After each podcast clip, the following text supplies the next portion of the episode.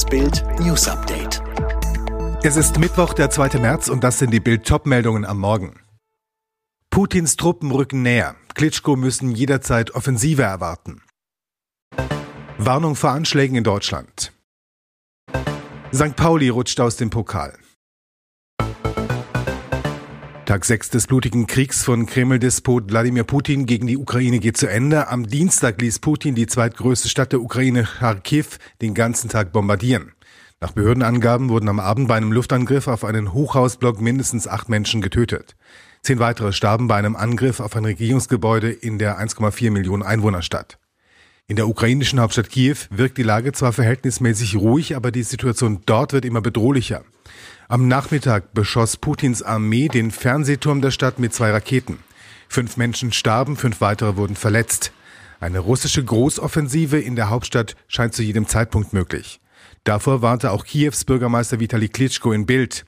Die Versorgungslage ist momentan gesichert über den Westen nach Kiew. Wir müssten aber jederzeit eine russische Offensive erwarten. Die Panzer sind nur noch gut 20 Kilometer vor der Stadt.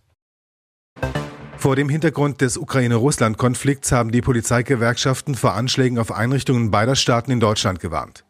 Der Bundesvorsitzende der Gewerkschaft der Polizei Oliver Malchow sagte der Neuen Osnabrücker Zeitung, denkbar sind gewalttätige Konflikte zwischen Sympathisanten beider Gruppen in der Bundesrepublik. Dazu zählen auch Anschläge auf Repräsentanzen und offizielle Einrichtungen beider Staaten. Auch die Polizeigewerkschaft DEPOLG teilt diese Einschätzung. Ihr Vorsitzender Rainer Wendt geht von weiteren möglichen Zielen aus. Wendt sagte, Deutschland kann durchaus auch Ziel terroristischer Anschläge werden, etwa durch Beschädigung oder Zerstörung von Einrichtungen der kritischen Infrastruktur. In den vergangenen Jahren habe es immer wieder Attacken auf die IT-Systeme verschiedener Institutionen oder Industrien gegeben. Auch die Energieversorgung könne ein potenzielles Ziel sein. Union Berlin darf weiter vom Finale im Olympiastadion träumen, weil St. Pauli wortwörtlich aus dem Pokal rutscht. Die Eisernen gewinnen das Pokal-Viertelfinale nach Rückstand 2 zu 1 gegen Zweitligist St. Pauli, stehen erst zum zweiten Mal in ihrer Vereinsgeschichte im Halbfinale. 21. Minute, Kiri holt einen Freistoß aus knapp 20 Metern raus und verwandelt diesen selbst flach unter der Mauer durch ins Torwart-Eck. 1 zu 0 für den Außenseiter mit dem ersten Torschuss. Die Eisernen vom frühen Rückstand aber kaum geschockt. Mit dem Halbzeitpfiff der Ausgleich. Bei einem langen Ball rutscht Smarsch kurz weg, sodass Avonie an den Ball kommt. Dessen Abschluss kann der St. Pauli-Keeper zwar noch abwehren, doch beim Nachschuss von Becker ist er machtlos 1 zu 1. Nach der Pause passiert nach vorne lange nichts. Bis zum zweiten Ausrutscher des Tages.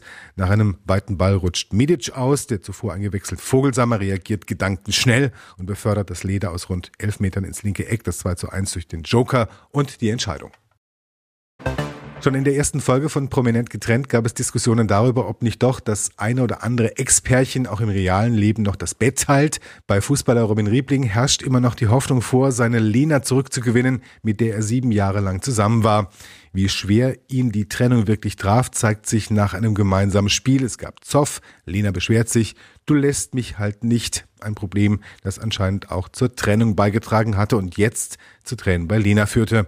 Bei Robin brachen jetzt alle Dämme, er schluchzte, das sind Probleme, die wir haben, die 90 Prozent der Paare, die von sich behaupten, sie funktionieren, gerne hätten. Das liegt daran, dass wir nie wirklich Probleme hatten. Ich hoffe, das wird dir auf eine gewisse Art und Weise irgendwann selbst bewusst. Für Lena ist der Zug allerdings abgefahren, Robin ist ein toller Mann, aber man kann einfach nichts erzwingen. Diese Entscheidung dürfte noch für reichlich Diskussionen sorgen. Wie die DFL mitteilt, sperrt die Bundesliga russische Spieler aufgrund des russischen Angriffs auf die Ukraine nicht. Damit dürfen in der ersten und zweiten Liga weiterhin russische Fußballer spielen, so die DFL auf DPA-Nachfrage. Zuvor entschieden bereits die anderen deutschen Profisportligen im Handball, im Eishockey und im Volleyball, dass russische Sportler nicht ausgeschlossen werden dürfen. Zuvor hatten am Montagabend unter anderem die FIFA, die UEFA, die Europäische Handballföderation EHF sowie andere Spitzensportverbände Verbände Russland grundsätzlich von Wettbewerben ausgeschlossen. Auch das IOC forderte, dass russische Sportler aufgrund des Angriffs von Russland auf die Ukraine von allen internationalen Sportwettbewerben ausgeschlossen werden. Die Sanktionen gegen Putin wirken. Die Betreibergesellschaft von Nord Stream 2 ist zahlungsunfähig und muss Konkurs anmelden. Das teilte eine Regierungsrätin aus dem Schweizer Kanton Zug mit, wo die Nord Stream 2 AG ihren Sitz hat. Regierungsrätin Silvia Thalmann-Gut sagt dem Sender SRF, der Konzern habe Konkurs anmelden müssen. Erst am Nachmittag hatte Nord Stream allen 140 Mitarbeitern gekündigt. Die Gas for Europe GmbH, die Tochtergesellschaft von Nord Stream 2 in Mecklenburg-Vorpommern, stellte ebenfalls den Betrieb ein. Ein fehlendes Zertifikat brach dem Pipeline-Projekt vor einer Woche das Genick.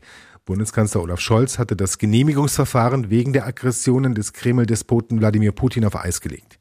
In der vorigen Woche hatten außerdem die USA Sanktionen gegen die Nord Stream 2 AG verhängt und damit weitere Geschäfte mit dem von russischen Gaskonzern Gazprom gegründeten Konzern untersagt. Alle weiteren News und die neuesten Entwicklungen zu den Top-Themen gibt es jetzt und rund um die Uhr online auf Bild.de.